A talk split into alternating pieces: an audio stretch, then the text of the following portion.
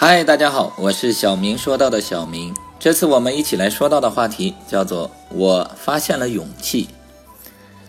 一个美梦的破灭，往往是另一个未来的开始。许多年来，吉姆·福斯一直在违背戒律。第一次，他违背了“你不可偷窃”的这条戒律。这时呢，他还在大学读书。有一天，他偷了九千二百七十四美元，前往佛罗里达州。不久呢，他又持枪抢劫，被抓获，投入监狱。不久，他得到了大赦。此后，他参加了军队。然而，即使在军队中，他仍然没有放弃作案。事情就这样在进行。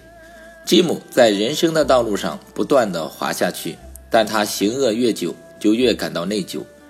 开始，吉姆还没有自觉地感到更多的内疚，因为他的犯罪的自觉意识变得迟钝了。但是他的下意识心里却在积累着内疚情绪。吉姆从军事监狱获得释放后，结了婚，搬到了加利福尼亚州，在那儿他开了一家电子咨询商店。一天，一个自称安迪的人来找吉姆，他谈到了一个想法：用一种电子装置去打击其他种族的人。在几个星期内，吉姆便深深地陷入黑社会中去了。为此，他有了一辆价值九千美元的汽车。并在郊区拥有一所漂亮的房子，他的业务多得使他忙不过来。一天，吉姆同他的妻子发生了争吵，他要了解所有这些钱是从哪儿来的，他却不肯说，所以他哭了起来。吉姆不忍看他的妻子哭泣，因为他爱她。为了安慰妻子，吉姆提议开车到海边去。在去海边的途中，他们碰上了交通堵塞，几百辆汽车涌进了一个停车场。啊，看呐，吉姆，妻子说：“那是格拉汉，我们去听他演讲吧。”吉姆想迁就他，就走了过去。但刚坐下不久，他就变得十分烦躁不安。他觉得格拉汉似乎是在直接对他讲话，良心使吉姆感到了不安。